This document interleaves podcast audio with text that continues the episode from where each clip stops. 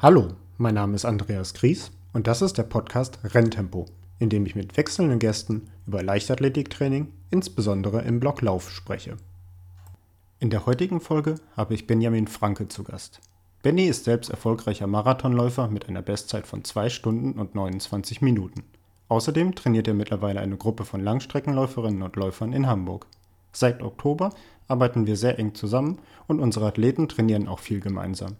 Als Thema für diese Folge haben wir uns sein Spezialgebiet rausgesucht, das Marathontraining.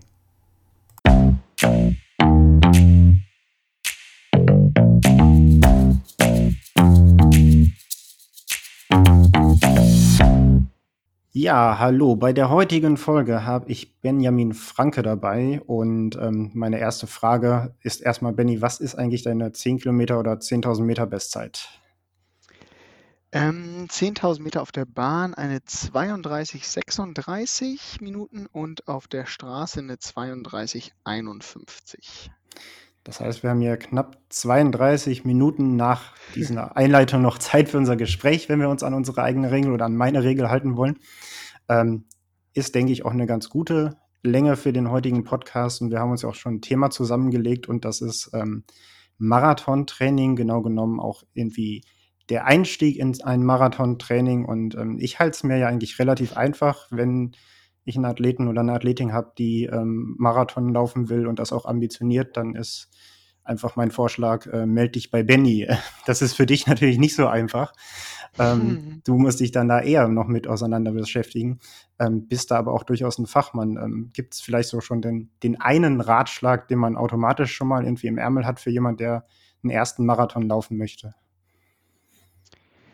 Ähm, unterschätze nicht die Distanz vielleicht oder vor allem das Training, was äh, ein Marathon äh, benötigt. Das ist, glaube ich, so das Wichtigste. Marathon ist nicht die eierlegende Wollmilchsau und ähm, ist nicht das, wonach man immer streben sollte, sondern äh, wenn man sich das äh, überlegt, dann sollte man ganz genau wissen, warum und wieso und nicht einfach nur, ja, weil man mal einen Marathon vielleicht gelaufen sein möchte, sondern ich glaube, ein, zwei mehr Gründe, die vor allem auch intrinsisch bedingt sind, sind da immer sehr hilfreich. Ja, das ist ja was, was ähm, ich dann wirklich häufig kenne mit den Marathonläufer, Läuferinnen, die ich, äh, mit denen ich Kontakt habe. Ähm, die äh, haben dann ja zum Teil gar keine lange ähm, Erfahrung, Karriere über irgendwelche kürzeren Distanzen gemacht. Ähm, da stimmst du mir dann also wahrscheinlich zu, es macht schon Sinn, wenn der erste Straßenlauf nicht direkt der Marathon ist. Ganz sicher sogar. Also ich habe ähm, denselben Fehler gemacht. Ähm, man lässt sich eben vielleicht auch aufgrund der Gesellschaft dazu hinreißen, ähm, irgendwie zu sagen, das Einzige, was zählt für Straßenläufer, die jetzt eben nicht im Leistungssport unterwegs sind oder sich vor allem auch nicht in dem Leistungssportlauf auskennen, dass einfach Marathon das Einzige ist, was irgendwie gesellschaftlich noch anerkannt ist. Also ähm, kaum jemand berücksichtigt jemanden, der eine tolle Zeit auf 10 Kilometer Straße läuft, ähm, gar 5 Kilometer Straße, da wird sogar vielleicht nochmal gefragt, dafür ziehst du dich extra um. Ähm, je schneller, desto äh, äh, weniger verständlich eigentlich noch. Ähm, und da ist es dann echt leider ganz, ganz häufig so, dass wenn jemand stolz von einem Halbmarathon oder von einem 10.000 äh, Meter Wettkampf erzählt, dass dann gesagt wird, ah, okay, also kein Marathon. Und schon ist das nächste Thema dran. Und ähm, das ist dann wirklich schon ein bisschen schade. Und ähm, wie gesagt, ich kann mich leider auch nicht ausnehmen, ähm, dass man diesem Mythos irgendwie verfällt. Es hat eben auch einen gewissen Zauber und Charme, aber ganz, ganz sicher auch in Richtung Verletzungsprävention ist es wichtig, eigentlich erstmal woanders Erfahrung zu sammeln. Wenn du sagst, du hast den Fehler auch gemacht, was, wie schnell warst du denn bei deinem ersten Marathon, fragen wir mal so? Ähm, ich kann dann ganz bisschen ausholen. Also ich war einer von diesen klassischen Quereinsteigern. Ähm, viele ähm, berichten das ja immer wieder, dass sie aus einem Mannschaftssport kommen. Ich habe auch jahrelang Fußball gespielt und tatsächlich hatte dann ein Mannschaftskamerad ähm, den Münstermarathon 2011 gemacht und war da ganz, ganz beeindruckt von wiedergekommen und sagte, wie toll er das Ereignis gefunden hat, eben mit den Zuschauern an der Straße. Und das ist natürlich auch etwas, was einfach so den Charme irgendwie äh, ausmacht, dass eine Stadt einmal im Jahr einen großen Marathon veranstaltet. Wenn gutes Wetter ist, dann frühstücken die Leute noch an der Strecke und äh, jubeln äh, dazu. Ähm, und äh, dann habe ich mir damals gedacht, das möchte ich auch einmal schaffen. Das möchte ich einmal in meinem Leben machen und habe mich dann eben circa ein Jahr lang auf den Münster Marathon 2012 vorbereitet ähm, und ähm, habe da also ganz, ganz viele Fehler eigentlich auch in der Vorbereitung schon gemacht. Ähm, man sucht sich natürlich einfach im Internet äh, einen guten Plan raus, auf eine Zeit, die man sich wohl so zutraut. Ähm, am besten noch äh, ohne jetzt irgendwie groß nachzudenken, sondern, oh ja, ich habe gehört, ähm, circa 50 Prozent der, der Läufer laufen unter vier Stunden. Ich will auf jeden Fall auch unter vier Stunden. Und da ich ja dachte, ich gehöre zu den ganz besonders schnellen, habe ich mir noch eine Zeit von drei Stunden 45 rausgesucht. Ähm, und da ging es dann, glaube ich, auch schon los, dass man sich ohne, ich sage jetzt mal, gewisse Vorleistung auf den kürzeren Distanzen, also 5000, 10.000 Halbmarathon irgendwie auf eine Zielzeit vorbereitet, die eventuell auch sehr unrealistisch ist. Und ähm, wenn man dann Glück hat äh, und diese ja, man kennt immer die zwölf Wochen, ähm, dann irgendwie durchsteht und das habe ich dann auch damals, dann geht man irgendwie an den Start und denkt, so, und jetzt rock ich das Ding und meistens kommt dann halt hinten raus die große Erkenntnis, ähm, was man hätte alles besser machen können. Und ähm, so war es auch bei mir. Ich bin dann mit einer, äh, mit einer guten Vorbereitung, dachte ich, an den Start gegangen und ähm, an dem Tag war schönes Wetter. Es war äh, Anfang September, es waren leider über 30 Grad, also viel zu schönes Wetter, was ich natürlich ähm, eher als positiv empfunden habe äh, am Start und habe dann gedacht, ja, weil ich mich so gut fühle, stelle ich mich zum Luftballon 3 Stunden 30 und nicht 3 Stunden 45, für was ich trainiert habe. Und dann ging ab Kilometer 30 halt die, äh, ja, die, die wirkliche Leidensgeschichte los und bin dann mit über 20 Minuten Verspätung dann irgendwann ins Ziel äh, gestolpert. Aber eigentlich nur, weil ich nicht wusste, ob noch ein Bus irgendwie mich sonst nach Hause bringen könnte. Also ähm, ja, ich glaube, gerade wir als Trainer können da sagen, ähm, da ist viel Optimierung, ähm, gerade im Hinblick auch auf die Gesundheit und das Verletzungsrisiko, was eigentlich minimiert werden soll, ja auch in so einer Vorbereitung. Ja, aus Leistungssicht, äh, wenn man dich kennt und weiß, dass du mittlerweile ähm, auch schon mehrfach unter 2 Stunden 30 gelaufen bist, äh, auf jeden Fall ja eine ne Menge drin. Anders. Ähm, du sagtest auch gerade äh, Fehler im Training. Wir wollen ja eigentlich auch vor allem aufs Training ähm, in dem Podcast ein bisschen abzielen. Ähm, was sind denn deiner Meinung nach die gängigsten Fehler in einer Marathonvorbereitung bei ja, jetzt Lauf ein Quereinsteigern, Anfängern? Ich glaube, dass ähm, zu wenig auch auf das Gefühl geachtet wird, wie sich die Trainingseinheiten anfühlen. Also ähm, ganz klassisch weiß ja jeder, ähm, der bisschen ambitionierter eben ähm, Laufen betreibt, ob es in Richtung eines ersten großen Wettkampfs ist, wie ein äh, Marathon beispielsweise, aber auch nachher in Richtung neue persönliche Bestzeiten auf unterschiedlichen Distanzen, weiß man, dass bestimmte Qualitätseinheiten ja auch zur, zum wöchentlichen Ablauf gehören, ob es die Tempoläufe sind oder bei einer Marathonvorbereitung die langen Läufe. Und ich glaube, wenn man irgendwann vergisst, sich selber auch mal zu hinterfragen, ob der Körper nicht vielleicht ein bisschen zu müde auch irgendwann geworden ist, dass man dann eben in so eine gewisse Dauerermüdung reinläuft ähm, und im schlimmsten Fall sogar eben auch in Ermüdung während des Laufens und dadurch eben das Verletzungsrisiko eindeutig erhöht. Und ähm, ich glaube, da stimmst du mir zu, dass eine der häufigsten ähm, oder die häufig, der häufigste Grund, warum jemand am Ende einer Saison keine Bestzeit oder kein Ziel erreicht hat, eigentlich äh, ja oft das Problem ist, dass die Leute nicht konsistent trainieren konnten, also aufgrund von Verletzung eben Wochen oder Monate ähm, im Training äh, ganz ausgefallen sind oder sich zurückhalten mussten, weil eben Beschwerden oder ähm, ja, richtige Verletzungen dann eben den Trainingsalltag gehindert haben. Und ich glaube, es ist auch, ja. wenn man, wenn man, also gerade Marathon, ähm, da gibt es ja dann auch viele, du hast gerade selber davon gesprochen, so Einsteigerpläne, die man zum Teil auch irgendwie im Internet findet. Ähm, ich glaube, ein, ein großes Problem von Athletinnen und Athleten, das kenne ich auch noch von meiner aktiven Zeit, ist ja immer, man hat irgendwie so einen Trainingsplan und man scheut extrem davor, dann zurück mal eine Einheit auszulassen oder geringer äh, ausfallen zu lassen, weil die steht ja irgendwie in dem Plan. Und wenn ich die jetzt irgendwie nicht mache, dann schaffe ich nachher meine Leistung nicht. Ist, glaube ich, so eine häufige Angst von Athleten. Ähm, und das wird im Marathon vielleicht noch dadurch verstärkt, dass ich sag mal, so einen 800-Meter-Lauf bringe ich meistens noch ins Ziel, selbst wenn er dann vielleicht unterirdisch wird. Ähm, aber beim Marathon steht ja dieses Damoklesschwert dann überhaupt nicht ins Ziel zu kommen, gerade für Leute, die ähm, denen das vielleicht sogar eines der primären Ziele ist, ähm, dann noch größer da. Und da ist, glaube ich, dann die Angst, äh, was zu verpassen, äh, so groß, dass man aus Angst äh, deshalb vielleicht zu viel macht. Oder würdest du da, da würdest du zustimmen, würde ich jetzt mal vermuten. Ganz, ganz, ganz, ganz gewiss. Also gerade diese Pläne sind halt eben, die können ja, also das ist ein Zwölf-Wochen-Plan ja meistens und die gehen also von einer Zielzeit aus und davon runtergebrochen sind dann bestimmte Trainingsprinzipien. Ähm, vielen in der Marathonszene ist Greif äh, oder das Trainieren nach Greifen ein Begriff, der eben sehr viel auf Kilometerumfänge setzt, der aber auch sehr viel auf ähm, lange Läufe mit einem ganz intensiven äh, Block nochmal innerhalb dieses langen Laufs setzt, wo man eben bis zu 15 Kilometer im Marathon-Renntempo macht. Und ähm, gerade in den ähm, acht Wochen vor dem Marathon ist der sehr, sehr intensiv und ähm, da habe ich es halt schon häufig gesehen, dass die Leute sich dadurch eben übertrainieren. Und gerade wenn sie noch die Intervalle dann zusätzlich in der Woche ein bis zweimal einbauen und dem Körper kaum Ruhe irgendwie gönnen, ähm, gerade auch was vielleicht den Kontext vom Alltag angeht, ähm, merkt man gar nicht, wie du sagtest, wenn man eben in dieses, in diesen Zustand des Übertrainings kommt äh, oder einfach nur dahin, dass einfach die Einheiten zu anspruchsvoll ähm, aufgebaut sind und dann eben sich scheut, Einheiten ausfallen zu lassen und macht eigentlich die Einheiten mit immer schlechterer Qualität, obwohl ja die Einheiten immer besser werden sollten. Und das wird dann oft verkannt, dass eben dieser eine Trainingsplan dann einfach auch nicht zur Persönlichkeit passt. Also. Ja, ich bin da ein paar ähm, Hobbyläufer, Läuferinnen, die ähm, sich auch auf einem ersten oder vielleicht zweiten, dritten Marathon, aber noch relativ am Anfang einer Marathonkarriere ähm, äh, befinden, habe ich ja auch schon trainiert. Und was mir immer wieder häufig aufgefallen ist, ist, dass es, glaube ich, ähm, auch so dieses Risiko gibt, dass man auf diejenigen guckt, die halt richtig gut sind, ja. Ähm, deutsche Spitze, vielleicht sogar Weltspitze oder halt auch lokale Spitze, ja. Bist du jetzt dann beispielsweise jetzt äh, ein Role Model für, für vielleicht auch deine Athleten? Ähm, die gucken sich dann an, oh, 230 und ah, Benny läuft irgendwie 30 Kilometer im langen Lauf und so.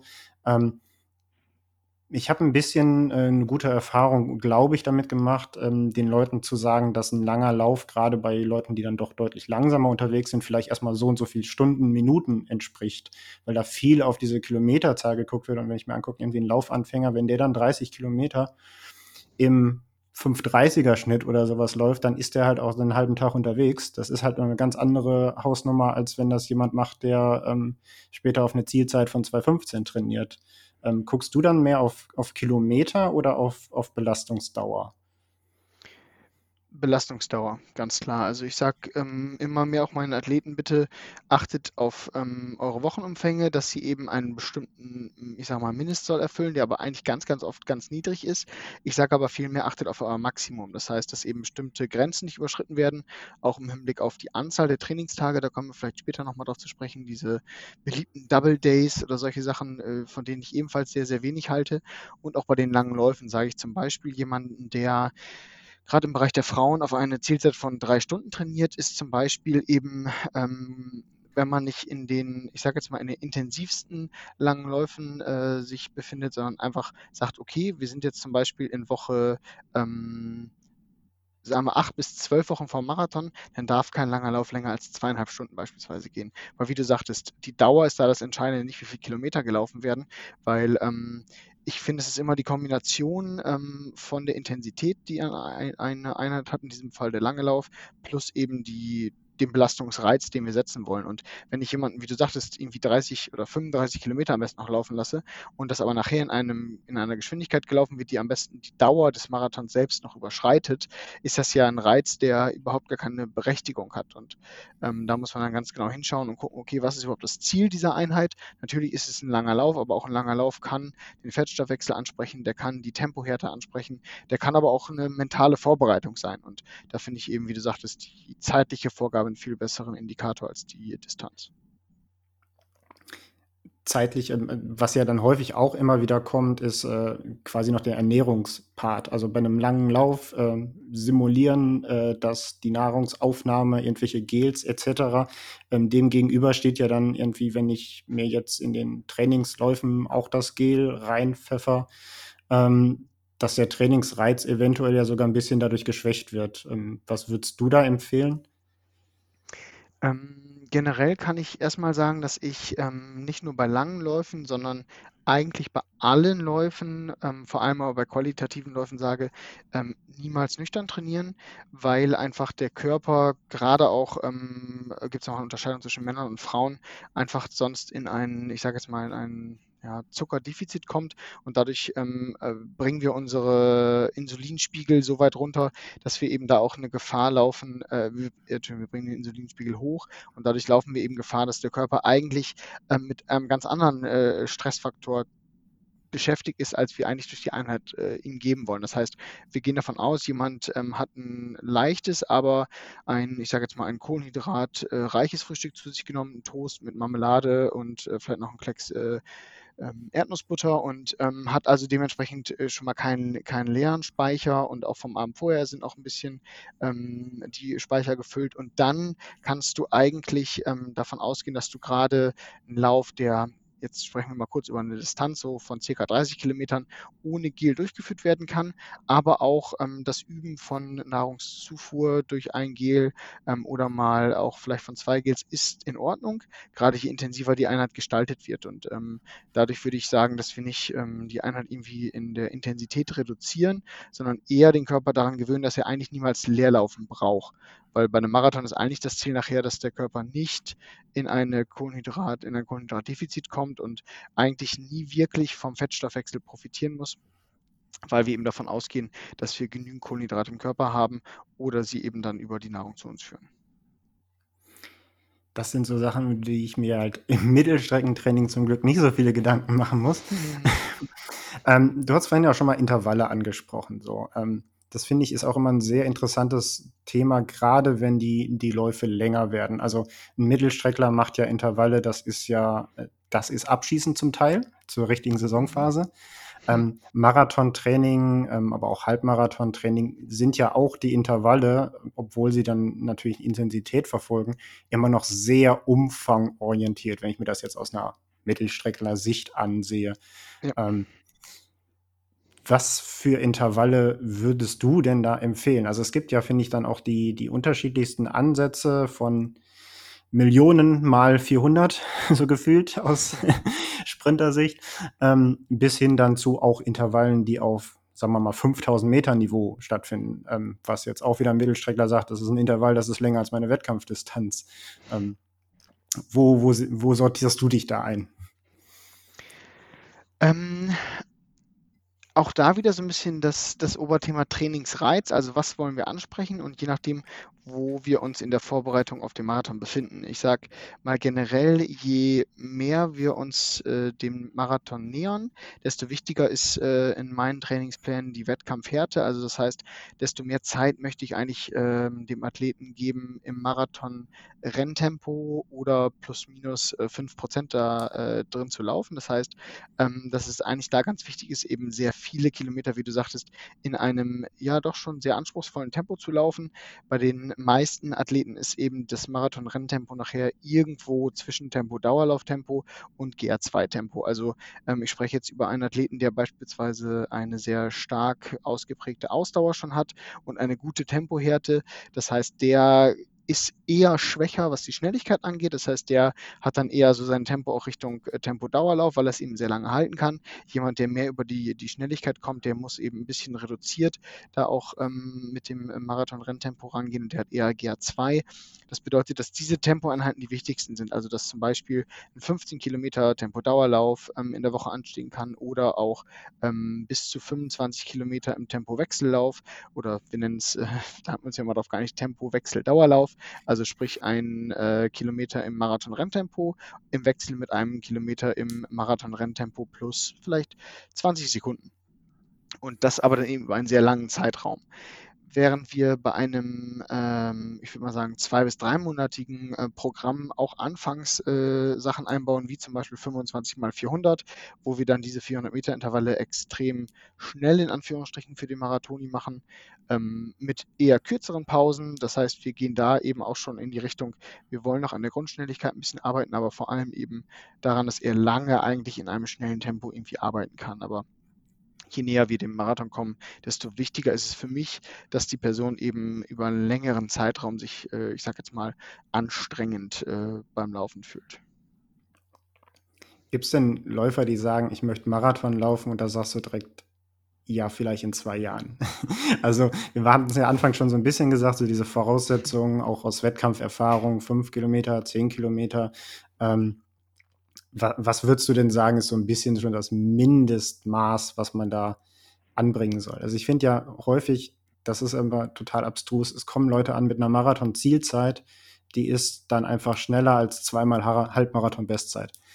Ähm, und ähm, wie, wie würdest du, sag ich mal, mit solchen Leuten umgehen? Bei mir ist es ja dann so, ich versuche die Leute gerne dann erstmal zu überreden. Wie sieht's denn aus? Kann man noch ein bisschen ein, zwei Saisons, Halbsaisons, Halbmarathon und zehn Kilometer verbessern, was aber aufgrund dieses, dieses gesellschaftlichen Druckes, irgendwie einen geilen Marathon zu laufen, für einige ja schon fast ein, ein Scheitern gefühlt ist. Ähm, ja, was würdest du da als, als Grundvoraussetzung ansehen? Und gibt es da vielleicht irgendwie so einen so Mittelweg, dass man sagt, pass mal auf, den Marathon machst du jetzt nicht aus einer idealen Marathonvorbereitung, weil wir darauf zielen, dass du noch deinen Halbmarathon verbessern kannst. Ähm, und übernächstes Jahr wird es dann die Zielzeit. Ich glaube, du hast da was ganz Wichtiges angesprochen. Also die Frage ist, mit welcher Intention oder mit welcher, mit welchem Antrieb, ich hatte vorhin ja auch schon mal intrinsische Motivation angesprochen, womit kommen die eigentlich zu dir? Also warum wollen sie genau einen Marathon laufen? Und vielleicht, wie du sagtest, bringen sie eine gewisse Zielzeit äh, mit, weil sie sagen zum Beispiel, sie haben sich jetzt fünf Jahre lang an der Zeit ähm, den Zahn ausgebissen. Oder sie sagen, sie wollen das erste Mal den Marathon laufen und direkt in einer bestimmten Zeit. Da ist halt eben immer ganz wichtig, woher kommen sie und warum wollen sie das erreichen? Und da haben wir natürlich auch ein ganz breites Spektrum Vielleicht gehen wir jetzt mal ein bisschen mehr wieder in Richtung leistungsorientiert. Ähm, ein und dann sehen wir halt eben häufig auch, ähm, ja, jetzt auch gerade im Zuge der, der Qualifikation für Tokio, da sehen wir auch in Deutschland, dass viele Athleten eben immer jünger werden und sich im Marathon probieren. Ähm, ich weiß nicht, wie alt Simon Boch ist, aber eben auch ein sehr, sehr junger Athlet, der auf den Unterdistanzen sehr, sehr gute Leistungen erbracht hat und dann auch seine Chance gesehen hat, ähm, es gäbe wahrscheinlich erst wieder in drei Jahren ähm, äh, die nächsten Olympischen Spiele und sagte, oh, ich probiere es, glaube ich, jetzt mal. Und ähm, das ist natürlich eine Begründung, wo man sagen kann, okay, der hat auf den Unterdistanzen ähm, schon gute Leistungen erbracht, der äh, ist vielleicht auch vom Typus her ein sehr ausdauernder Athlet, der kann es probieren.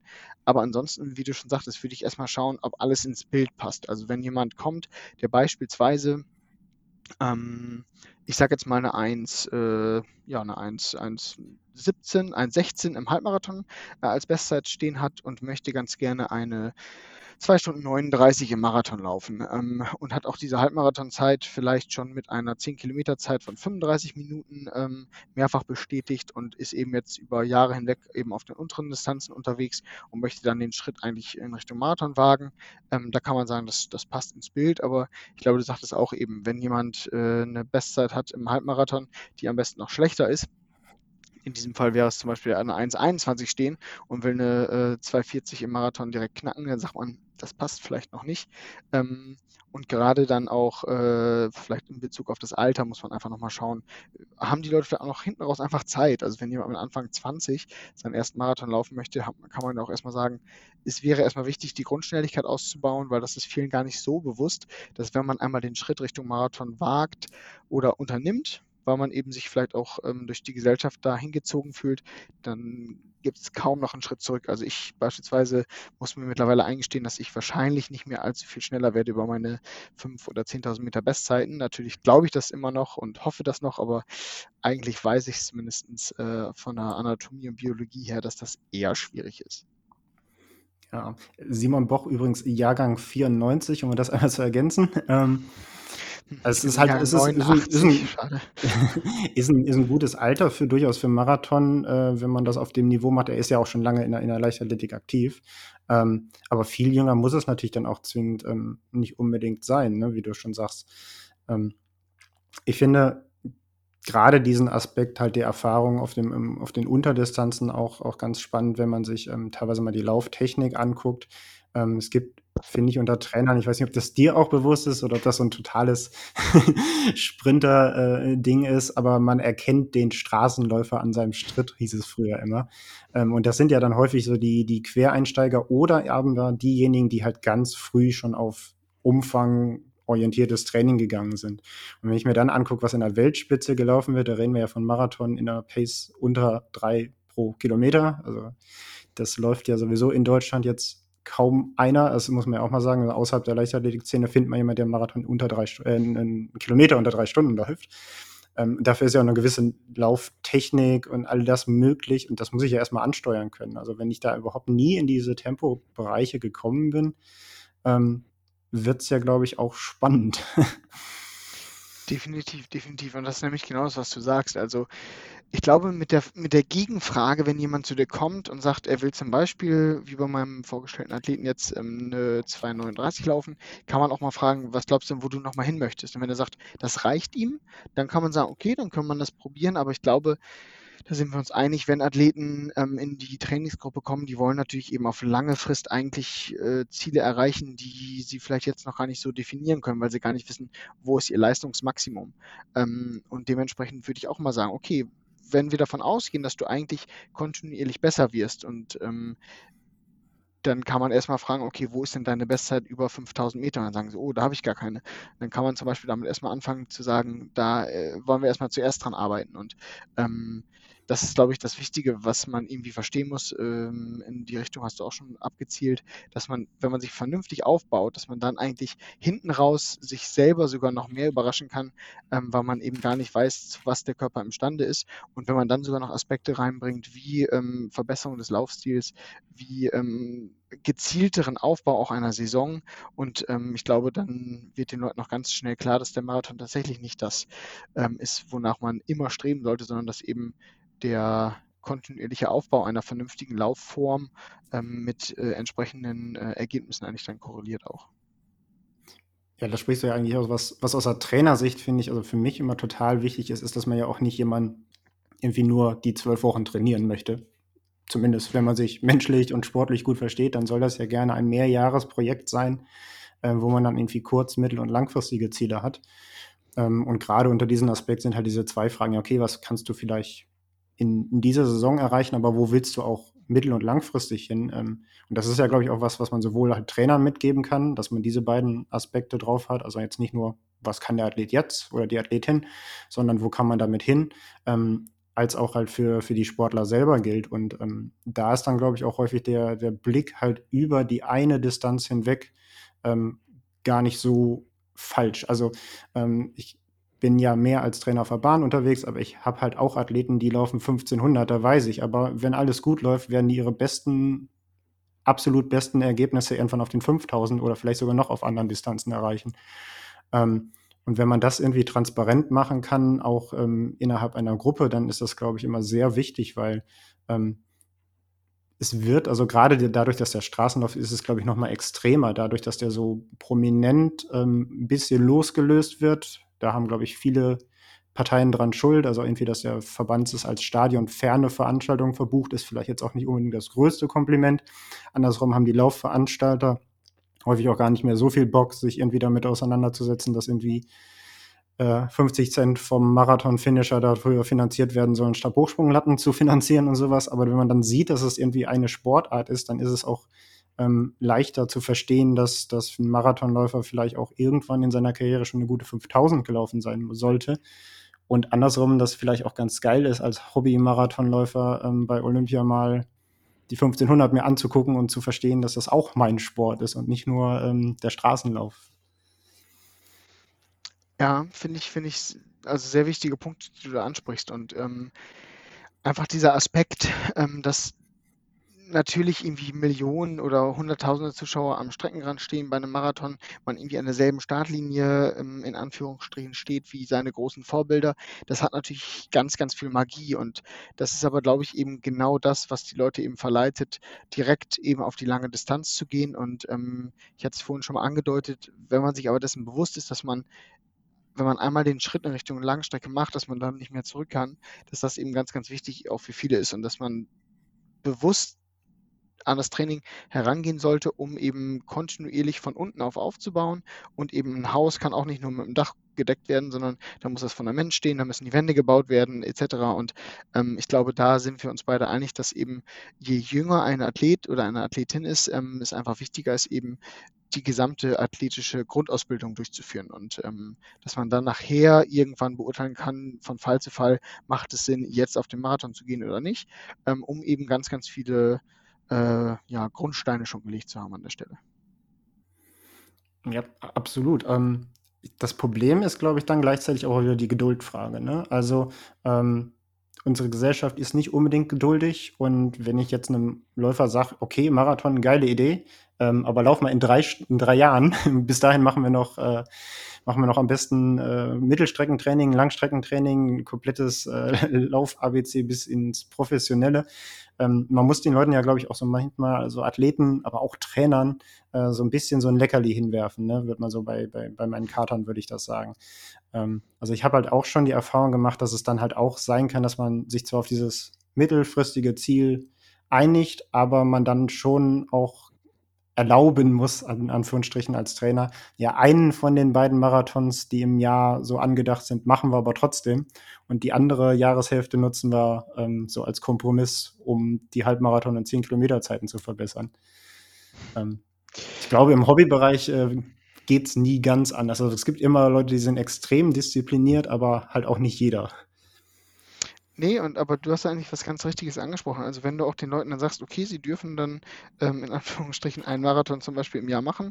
Und wenn man dann beispielsweise sagt, man fängt im Frühjahr oder im, im, im Winter, Frühjahr fängt man mit, mit Cross an ähm, oder mit Halle und geht dann irgendwie, oder ja, beim Marathoni wahrscheinlich dann eher Cross, damit es nicht ganz zu kurz wird. Ähm, aber dann fängt man mit Cross an, geht dann zum Beispiel in Richtung 5 und 10.000, geht dann in Richtung ähm, 5 und 10 Kilometer Straße, Halbmarathon und dann Marathon. Dann merken die Leute auch ganz, ganz schnell, was denen auch ähm, besonders liegt. Also dann siehst du eben auch ganz schnell, ob jemand äh, zum Beispiel äh, mehr über die Schnelligkeit kommt, ähm, mehr über die äh, Ausdauerstärke und dann werden die Leute ja auch dementsprechend auch ihr Training so ein bisschen dahin ausrichten wollen. Und wir als Trainer wollen natürlich auch immer, dass die Leute an ihren Stärken ähm, mindestens genauso viel arbeiten wie an ihren Schwächen, weil wir wissen, wenn sie an ihren Stärken arbeiten dürfen, dann haben sie umso mehr Spaß auch beim Training. Und je mehr Spaß sie beim Training entwickeln, desto ähm, besser wird das Training ja auch äh, vom Körper adaptiert.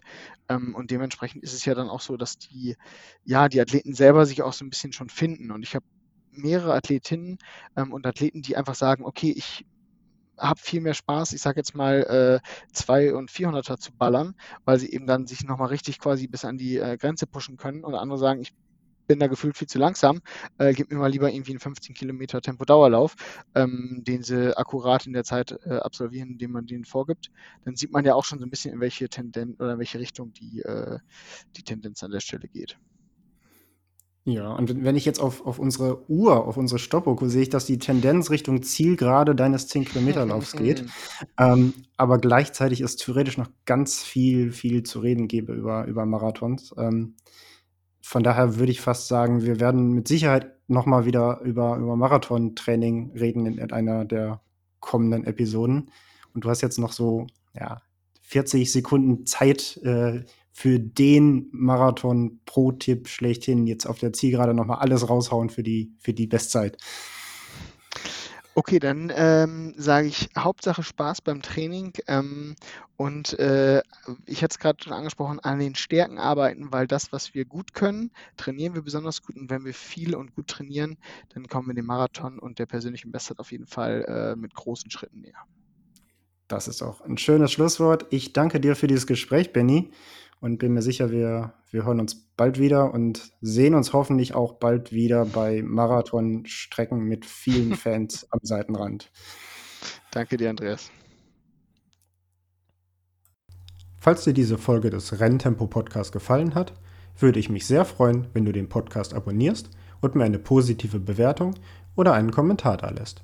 Sehr freue ich mich auch darüber, falls du ihn in den sozialen Medien mit deinen Freunden teilst. Hast du Fragen oder Anmerkungen zum heutigen Gespräch oder Themenideen für eine zukünftige Folge? Dann schreib mir gerne eine Nachricht. Du erreichst mich unter anderem über mein Instagram-Profil coach.gries und über meine Website andreasgries.de.